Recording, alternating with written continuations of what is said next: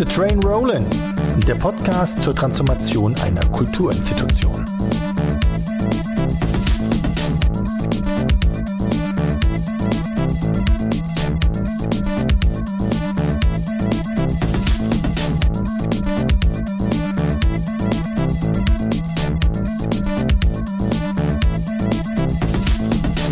Herzlich willkommen zu einer weiteren Folge von Keep the Train Rollin', dem Podcast zur digitalen Transformation des soziokulturellen Zentrums Haus am Westbahnhof in Landau in der Pfalz.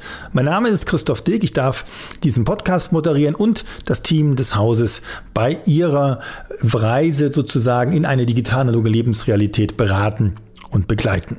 In dieser Folge spreche ich mit Yvonne und es geht um die individuellen eigenen Erfahrungen und, und, und Erlebnisse mit diesem Thema Digitalisierung. Also nicht nur bezogen auf dieses Kulturzentrum, sondern ganz im Allgemeinen. Wir alle haben irgendwann angefangen mit diesem Thema Digitalisierung und alles, was wir so bis heute in diesem Bereich erlebt haben, hat eine Auswirkung auf die Art und Weise, wie wir heute mit diesem Thema umgehen. Es war ein sehr spannendes und schönes Gespräch und ich wünsche viel Spaß dabei.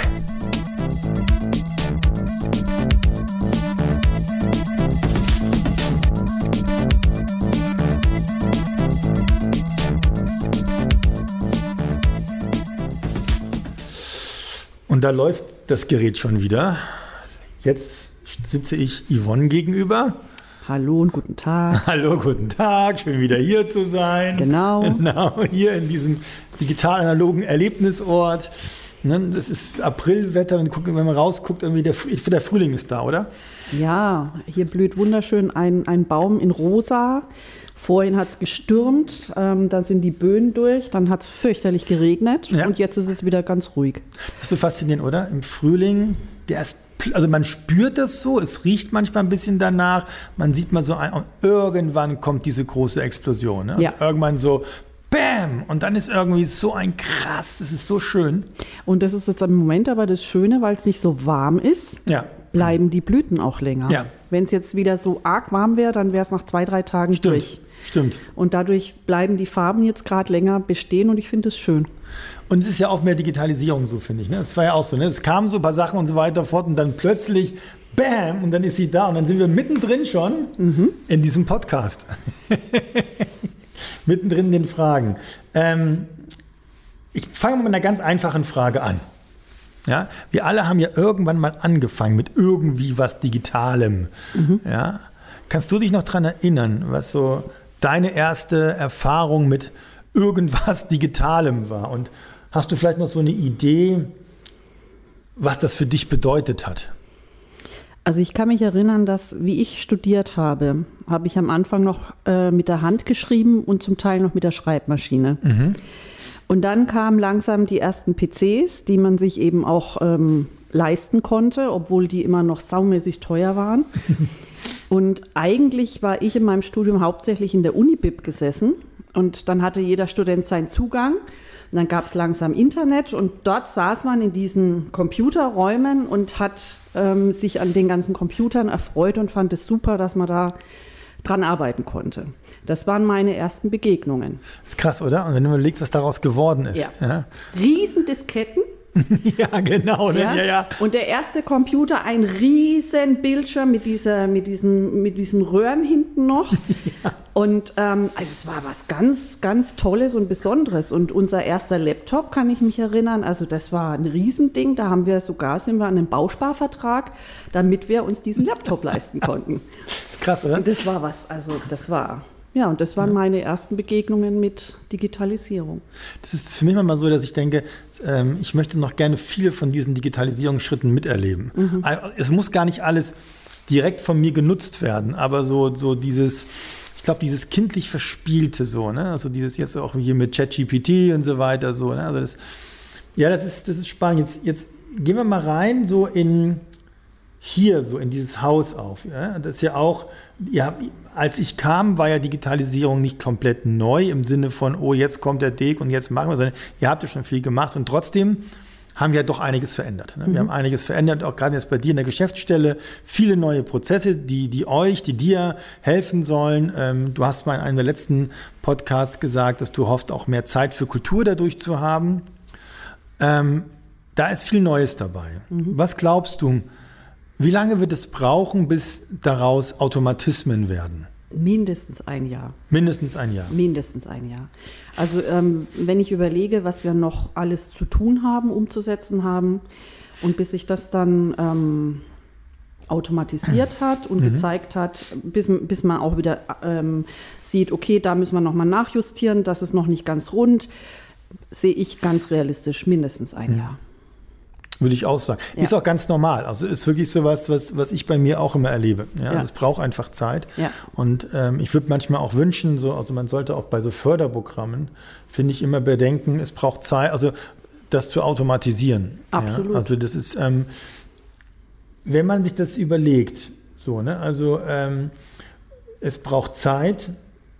Was war denn für dich eigentlich die größte bis jetzt so? Also bis jetzt, da kommt ja noch die nächsten Jahre viel, aber an sich, was war für dich bis jetzt so gerade auch in diesen Monaten, wo wir zusammenarbeiten durften, die größte Herausforderung? Genau dieses Thema, Zeit. Okay. Also ich bin in diesen Prozess rein und dachte so, ach ja, ähm, also ich anders. Äh, ich hätte mir gewünscht, dass alles sehr viel schneller geht. Mhm. Ja, und, und ähm, meine große Herausforderung war dann herauszufinden, dass es nicht schneller gehen wird, dass es sogar langsamer geht, als ich dachte. Mhm. Und dass wir einfach oder dass auch ich viel Zeit einplanen muss. Ja. Also das ist für mich die größte Herausforderung. Das, und das ist für mich ganz realistisch der Faktor Zeit. Also würdest du sagen, so wie du es beschreibst, dass es so vielleicht auch sowas ist wie der Zeitfaktor in Kombination mit einer gewissen Ungeduld auch, mit dem Wunsch, es soll jetzt schneller gehen, es soll jetzt oder das liegt bei mir in der Persönlichkeit. ja, ich wünsche mir eben immer, dass alles ganz schnell geht und ja. ähm, bin da ein bisschen ungeduldig, genau. Ähm, ja, aber jetzt ist einfach Geduld und Zeit gefragt und Zeitmanagement gefragt und ähm, damit müssen wir jetzt einfach leben. Und das ist, das ist, das liegt zum einen daran, ähm, dass natürlich die Personaldecke nicht so dick ist, dass Klar. man den Alltag und dann noch so einen Prozess so nebeneinander so ganz easy jonglieren kann. Klar. Sondern ähm, ja, es braucht Zeit. Ja, Dazu muss ich sagen, ihr habt ja einiges geschafft. Ne? Also ich meine, man, man vergisst es sehr oft, dass, ne? also oder man, man, sieht es vielleicht auch nicht, weil man ähm, ähm, auch andere Zeitwahrnehmung hat. Aber ihr habt viel geschafft. Also mhm. wenn wir heute Abend ein Glas Wein gehen, alle zusammen, ähm, ähm, dann, dann, kann man auch nochmal darüber reden, was ihr eigentlich alles geschafft habt. Ne? Und gerade wie du gesagt hast, ihr habt es ja nicht geschafft im Sinne von, ähm, wir hatten sonst nichts zu tun, sondern da ist ganz, ganz viel zu tun, ja, die ganze Zeit. Und das genau. mit einzubauen. Ja. ja. das ist halt ein großer Aufwand. Und ähm, das habt ihr super gemacht. Ja. ja, habt ihr. habt ihr. Mhm. Jetzt mal so für dich, ähm, so aus deiner Perspektive heraus, auch so ein bisschen für andere Institutionen, ja, also die, die das vielleicht auch hören. Was wären denn deiner Meinung nach so die drei wichtigsten Elemente für eine erfolgreiche Digitalisierung? Was, was sollte man was ist wichtig dabei? Was würdest du sagen? Wiederum das Thema Zeit, einfach wirklich realistisch drangehen. Mhm. Struktur, man braucht eine gute, gute Struktur. Mhm. Ähm, man braucht einen guten Berater oder eine gute Beraterin. Mhm. Also ähm, alleine rumwursteln bringt überhaupt nichts, meiner Meinung nach. Mhm. Du brauchst jemanden, der dich da, äh, der davon Ahnung hat und der dich da ein Stück weit an die Hand nimmt und durchführt. Ansonsten ähm, ist die Gefahr des Verzettelns doch sehr groß. Ähm, und viel Engagement und, und, und Kraft von den Menschen, die mitmachen. Das stimmt. Ja, wir haben auch alle davor haben schon gesagt, dieses Thema auch so als Teamaufgabe, das zu verstehen. Ne? Mhm. Also dass man das nicht, das ist nicht eine Person, die das macht, sondern genau. das ist alle. Das fand ich bei euch übrigens auch ganz toll, dass wir wirklich als Team das gemacht haben. Nicht, dass eine Person und die, mit der machst du das jetzt, sondern wirklich alle, ja, natürlich auf den unterschiedlichen Ebenen und Aufgabenbereichen, aber so habt ihr eine viel größere Chance einfach, dass daraus auch was Nachhaltiges wird. Mhm. Ja. Jetzt Gleich die nächste Frage hinten dran. Du hast ja gerade angesprochen, ähm, Berater. Ja, ähm, was sollte man denn deiner Meinung nach beachten, wenn man mit einem externen Berater, einer externen Beraterin zusammenarbeitet? Zum einen, dass natürlich die Chemie stimmt. Mhm. Also es muss äh, in irgendeiner Form passen. Man muss auch schauen, dass man eine ähnliche Sprache spricht, mhm. weil gerade bei dem Thema Digitalisierung gibt es ja oft so Nerds, die ähm, in ihrer ähm, digitalen Sprachwelt auch leben und Ja. dann es nicht schaffen, den normalen Menschen in Anführungsstrichen mitzunehmen. Ja. Wo dann der normale Mensch nur noch erschlagen äh, da sitzt und überhaupt keine Lust mehr drauf hat, sondern das ist ja genau die Kunst auch eines guten Beraters, dass er es schafft, die Menschen da abzuholen, wo sie stehen, das in einer Sprache äh, zu vermitteln, die sie verstehen können und ähm, ja, einfach auch ähm, immer wieder zu gucken, was ist und, und ähm, vielleicht auch mal noch mal einen Schritt zurückzugehen. Ja, also Okay. Ja. Und du, ähm, wenn du jetzt in diesen Pro- Prozess hineinschaust, nochmal, so jetzt so vor deinem geistigen Auge alles nochmal, ähm, was hat dich denn am meisten beeindruckt, so in den letzten Monaten während dieses Prozesses? Und was war vielleicht aber auch so, genauso wie du es erwartet hast? Also beeindruckt hat mich, was überhaupt alles möglich ist. Weil ich einfach ganz viele Sachen für mich so nicht auf dem Schirm habe, weil ich eben nicht in der Materie tagtäglich unterwegs bin. Ja. Und ich finde es toll, wenn man, wenn man mitbekommt und wenn man, wenn man gezeigt bekommt, was alles möglich ist und Ja. wo wirklich, ähm, wo man sich das Leben sehr viel erleichtern kann, wenn man da diesen Prozess auch umgesetzt hat. Das finde ich fantastisch. War das denn für dich manchmal schwierig zu unterscheiden zwischen du siehst, was möglich ist und dem Wissen, dass aber trotzdem vielleicht nicht alles umgesetzt wird von dem, was möglich ist? Ähm, das weniger, aber einfach auch da wieder die Geduld zu haben, Schritt für Schritt vorzugehen. Ja. Ne, und eben einen Schritt nach dem anderen zu machen und nicht irgendwie zu denken, ich kann jetzt fünf überspringen Ja. und bin dann da ähm, bei Schritt sechs, aber ich muss halt mit Schritt eins anfangen. Ja. Und auch die Ruhe dabei bewahren. Genau, Ne? Die das Ruhe bewahren. die Zeit und die Die Geduld. Zeit, genau, Geduld. Ja. ja. Ja. Ich kenne das bei mir auch. Ich bin auch sehr oft ungeduldig bei solchen Sachen und so. Ja. Also, also nicht, nicht als Berater. Das habe ich irgendwann vor ein paar Jahren gelernt, Mhm. ja, dass ich mir irgendwann gesagt habe, du kannst es nicht lösen. Ja, es ist nicht deine Aufgabe, deren Weg zu gehen. Genau. Ja, sondern meine Aufgabe ist zu helfen, da zu sein, auf unterschiedlichsten Ebenen, auch wirklich so, wie man, wie die es dann gerade brauchen. Ich glaube, das ist auch ganz wichtig, dass man nicht immer mit so einem Standardkonzept kommt. Aber auf der anderen Seite wirklich, sei dir dessen bewusst, sie müssen den Weg gehen. Und das ist der Punkt. Ja, ne, das Ja. war so ähm, vor vielen Jahren so eine große Erkenntnis, sehr schmerzvolle Erkenntnis, weil ich sehr oft auch gegen, gegen Mauern gerannt bin. Ne? Und das kann doch nicht wahr sein. Jetzt sag doch mal. Ja? Wenn man gemerkt habe, hör auf damit, weil es, du sollst diesen Weg nicht gehen. Das ist nicht dein Weg. Ja? Mach das mit dir selber. Das kannst du so, ja, aber, aber nicht. Genau. Und darüber, wenn man darüber nachdenkt ne, und dieses Ganze auch nochmal so Revue passieren lässt, jetzt gucken wir nicht nur nach hinten, sondern auch so ein kleines bisschen nach vorne. Was würdest du sagen, was nimmst du aus diesem Prozess mit und was sind gegebenenfalls auch nächste Schritte in dem Wissen, dass jetzt niemand vorbeikommen wird und gucken wird, ob du auch wirklich brav warst und die Schritte gegangen bist? Also für mich ganz persönlich kann ich mitnehmen für meine persönliche Arbeit, dass ich ähm, letztendlich auch wieder dieses, ähm, was kann ich in der und der Zeit überhaupt schaffen, was ist möglich, ähm, zu hinterfragen, auch ein Stück weit wirklich dieses in Prozessen zu denken, also Ja. in so Abschnitten zu denken. Ähm, die Werkzeuge, die du uns hier und da an die Hand gegeben hast, umzusetzen. Ähm, Ja, und die nächsten Schritte sind für mich jetzt die Werkzeuge, also diese digitalen Werkzeuge umzusetzen, sprich konkret bei uns Nextcloud, die Kalendersachen Ja. einrichten, die Ja. Veranstaltungsseiten zu, zu, zu äh, organisieren, zu starten, nachzujustieren wahrscheinlich, wenn, wenn was noch nicht so klappt Ja. ähm, die Formulare zu erstellen und auf die Website zu stellen, auszuprobieren. Ja, es wird, wird viel ausprobieren und erstellen und ähm, gucken, wie es läuft und was läuft und wo wir eben nochmal nach, nach äh, justieren müssen. Das sind für mich die nächsten konkreten digitalen Schritte. Das ist schön. Und gibt es auch für dich privaten digitalen Schritt? Also wo du sagst, irgendwie so, das ist, was ich privaten. Ja, ich habe jetzt ein Diensthandy, ein Dienst-Smartphone. Cool. Und ähm, ich merke schon jetzt nach kurzer Zeit, dass es für mich eine große Entlastung ist, dass ich nicht mehr beides, also Arbeit und Privates auf meinem Privatsmartphone Ja, habe, ja. sondern dass ich da trennen kann.